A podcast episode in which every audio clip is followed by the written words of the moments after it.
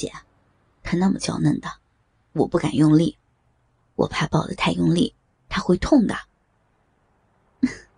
不需要用力，你把他环住，一手托着上身和头，一手托着屁股和腿就好了。我一边说，一边指导他怎么抱。这一刻，有了一种一个完整的家的感觉。回到家，他把囡囡放到婴儿床上，我给囡囡换了衣服、尿片，擦了身子，喝了水，让他继续睡。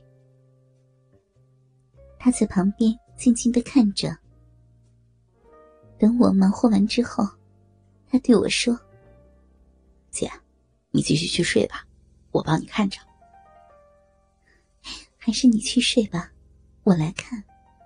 让你忙了一个晚上，真是不好意思，怕是耽误你的复习了。”我看了一下时间，都快凌晨五点了。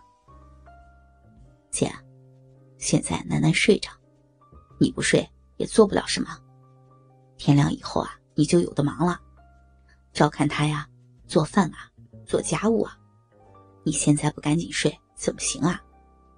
我帮着你看着，你起来以后我再睡就是了。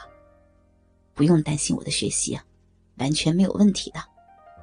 而且，我手机里有很多的复习题，我一面看着楠楠，还可以一面复习的。哦，那好吧。他说的确实有道理。反正也麻烦他一个晚上了，不差多这几个小时。那我先去洗澡。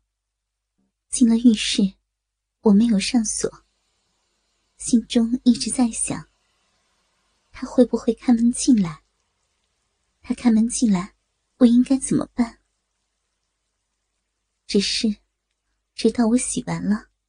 门都没有被推开，出到外面，他已经坐在囡囡的婴儿床的边上，拿着手机在看着。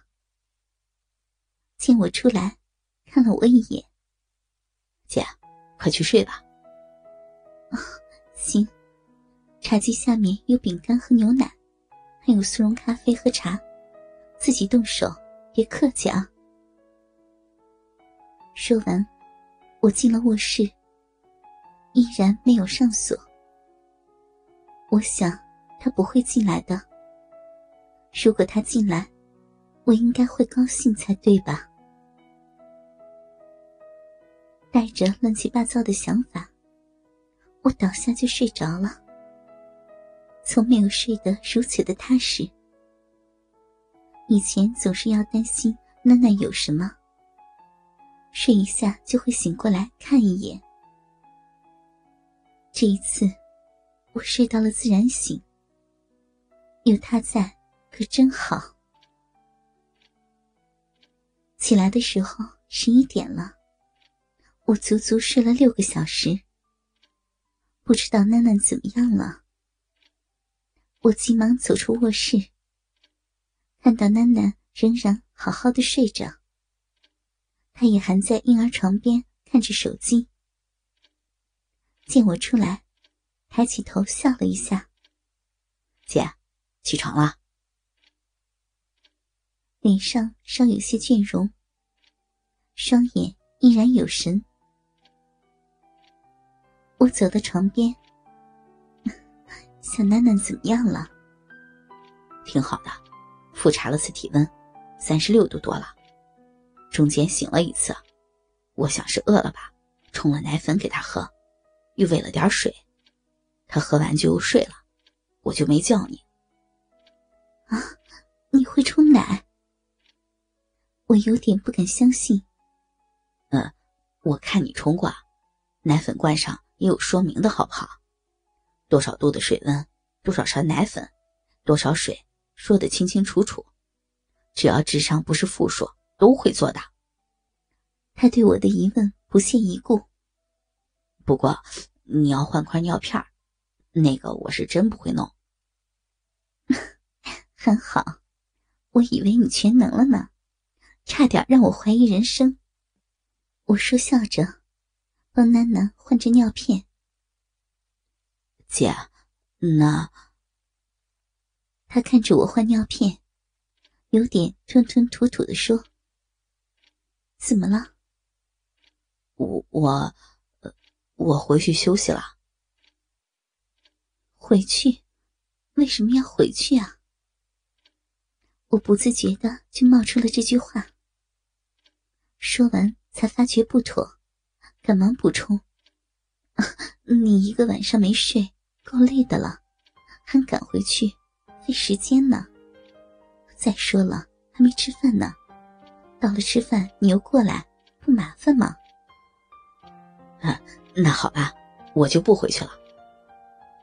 他马上就同意了，完全不考虑我给的理由是不是合理，脸上露出欣喜的表情。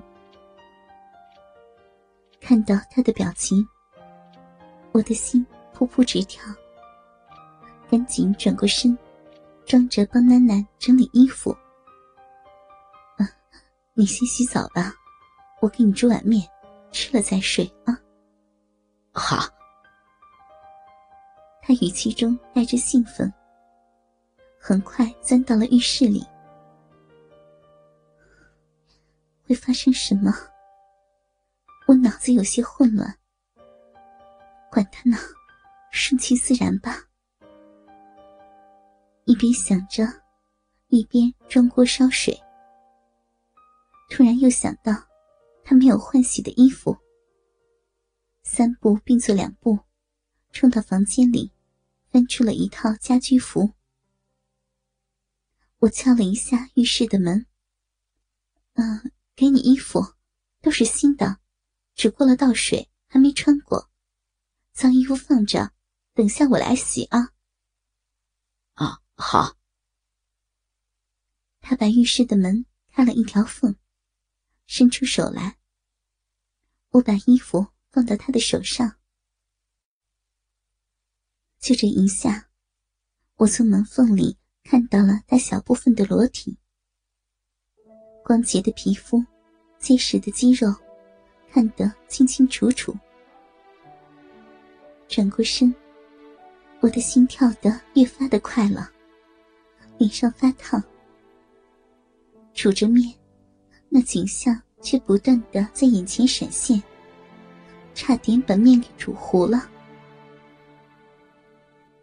他洗完了澡出来，容光焕发的样子。